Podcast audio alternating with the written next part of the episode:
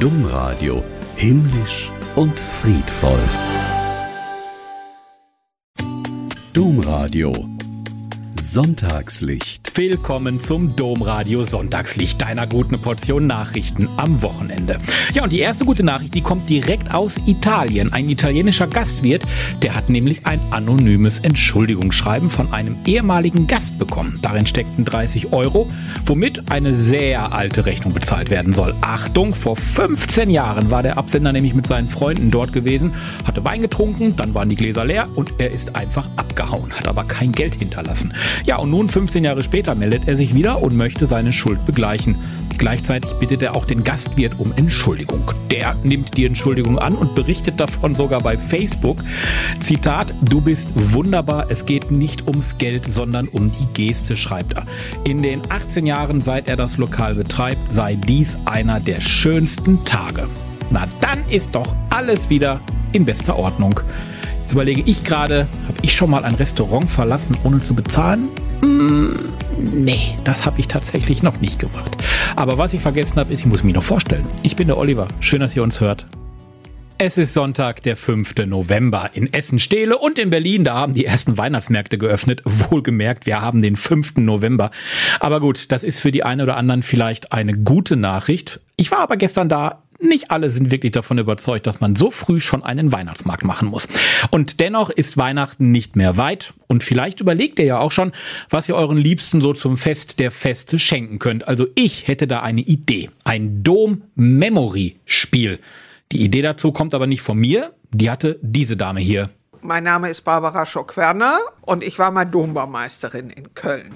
Und habe im letzten Jahr zusammen mit meinem Nachfolger Peter Füssenich ein Buch über historische Fotos im Dom herausgegeben. Und das war so ein Erfolg, dass der Verlag, der Gräfen Verlag, mit dem wir gerne zusammenarbeiten, gesagt hat, das sind so tolle Aufnahmen, können wir da nicht ein Memory draus machen.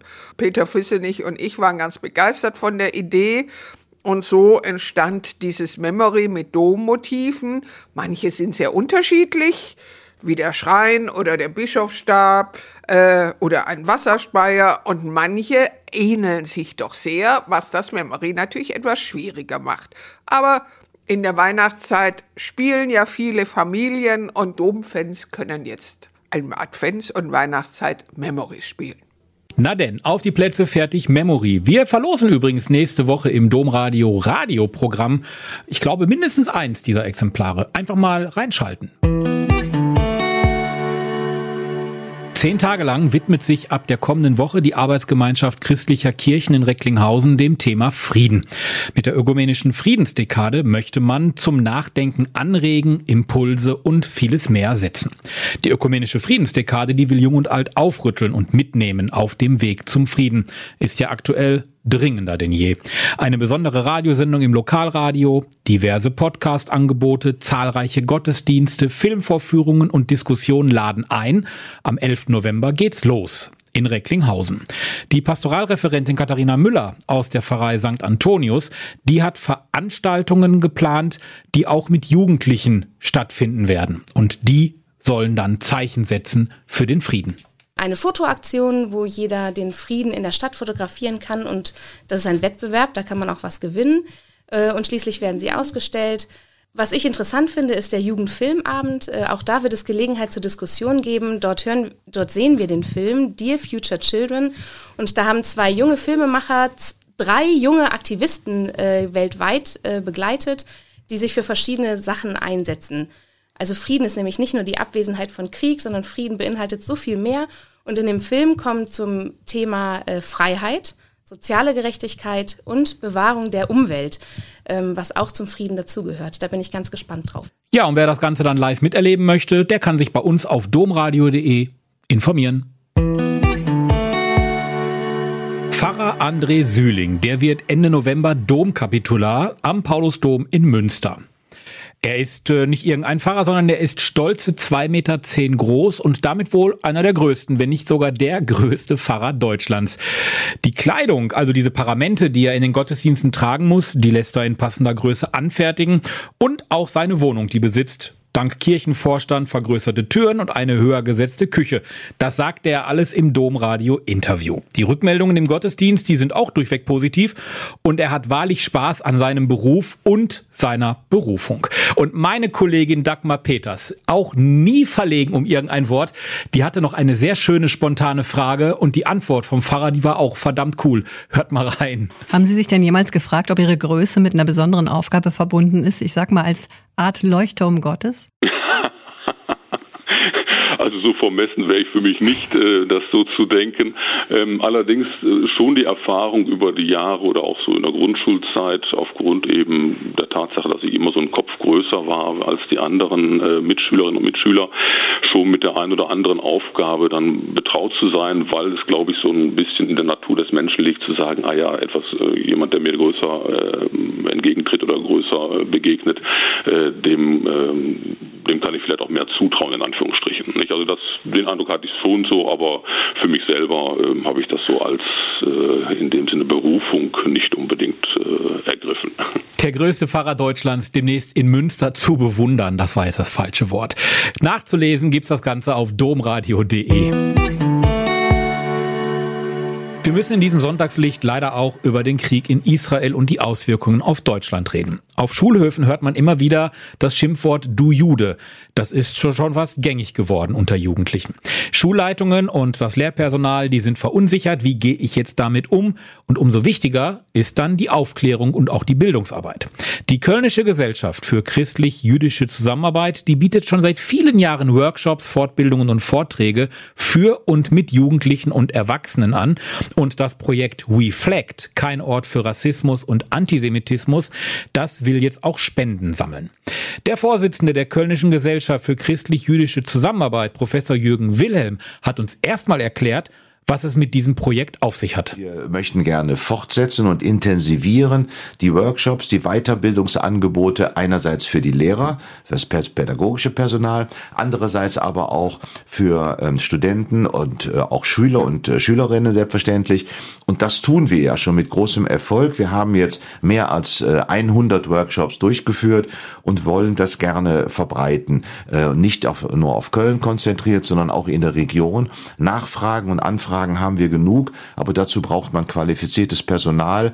Und äh, dieses muss natürlich bezahlt werden und dafür die Spendenaktion jetzt. Und das Besondere an dieser Spendenaktion ist, jede Spende wird verdoppelt. Familie Beete, insbesondere Erich und Roswitha Beete sind ja nun im Raum bekannt dafür, dass sie zum Beispiel solche wichtigen Dinge solche Anliegen, die wir vertreten, aber auch auf vielen anderen Gebieten, mit einer sogenannten Verdopplungsaktion unterstützen. Das heißt, ganz einfach, wenn Sie äh, so freundlich sind und 50 Euro für diese Aktion ähm, spenden, dann werden daraus 100, weil Bete sie schlichtweg verdoppelt. Alles bis 3000 Euro als Einzelspende wird verdoppelt. Und da kommen Gott sei Dank dann äh, normalerweise schöne Beträge zustande, die wir dann für die Mitarbeiterinnen und Mitarbeiter als deren Honorar verwenden dürfen. Eine wirklich tolle Idee, eine wirklich tolle Geste, die passt sowas von perfekt in unser Sonntagslicht. Alle Infos dazu im Netz auf domradio.de. Wenn ein Elternteil stirbt, dann ist das natürlich furchtbar für Kinder, auch für Ältere, aber für Kinder besonders, egal wie alt sie sind. Und wenn man jünger ist, dann fühlt man sich in einer Trauergruppe mit Älteren dann auch nicht so wirklich wohl, könnte ich mir zumindest so vorstellen.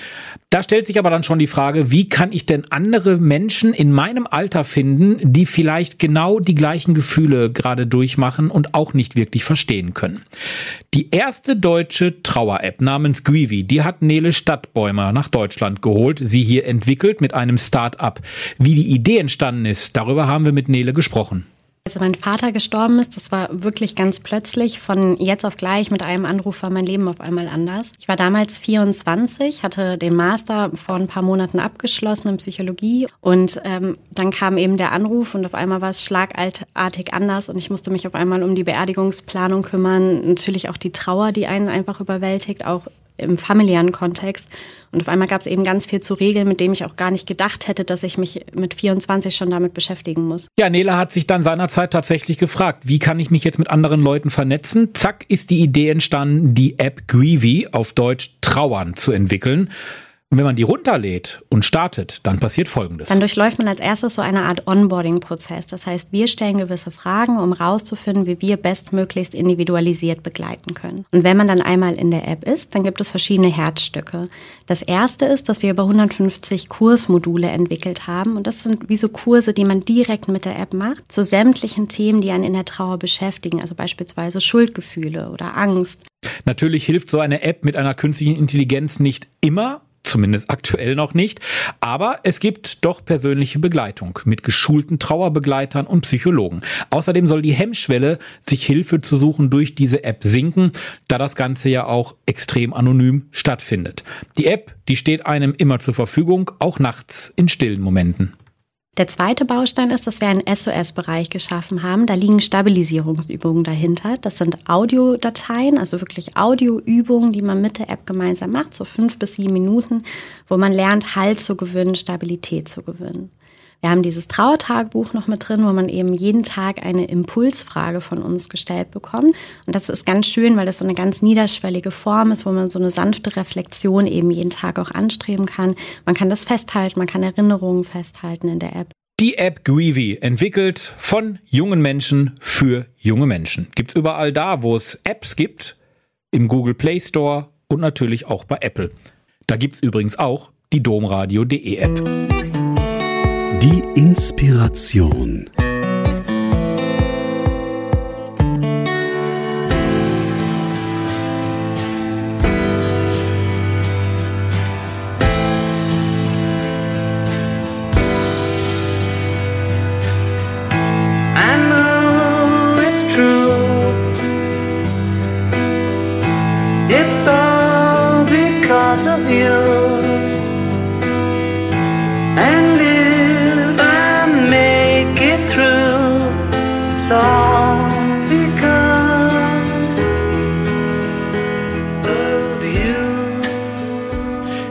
1970 war es, da war ich noch gar nicht geboren. Da trennte sich eine englische Band, die ich dann in den späteren Jahren auch kennen und lieben gelernt habe. Äh, Ich weiß, ihr wisst, von wem ich rede. Ich rede von den Beatles. Es war für mich auch was ziemlich Besonderes, wie ganz viele Millionen andere vor mir auch schon, dass man sich natürlich auf dem berühmten Zebrastreifen vor den Abbey Road Studios in London einfach mal fotografieren lässt. Das ist bei mir noch gar nicht so lange her. Ja, und auch gar nicht so lange her ist es, da haben dann die verbleibenden zwei Beatles, der Pilzköpfe, wie man sie ja auch so nett nannte, ähm, sich in dieses Abbey Road Studio begeben. Denn seit Freitag gibt es einen neuen und wohl nun auch wirklich letzten Song der Beatles, den man bisher noch nicht gehört hat. Da stellt man sich die Frage, wie geht das? Wir haben ja gerade schon so ein bisschen über künstliche Intelligenz gesprochen. Die ist auch bei dem neuen Song Now and Then das Zaubermittel gewesen. Alte Sprachaufnahmen von John, Paul, George und Ringo, die wurden von einer KI wieder zum Leben erweckt.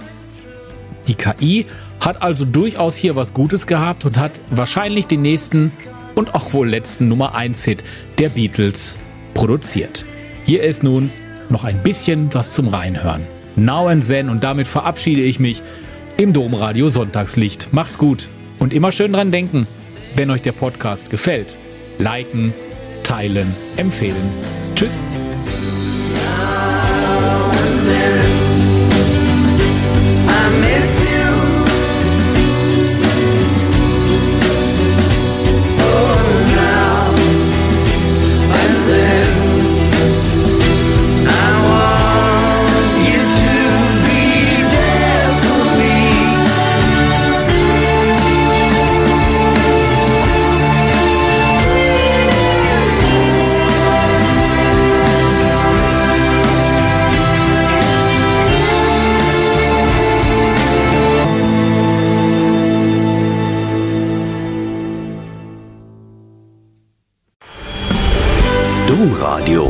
Kaiserslautern.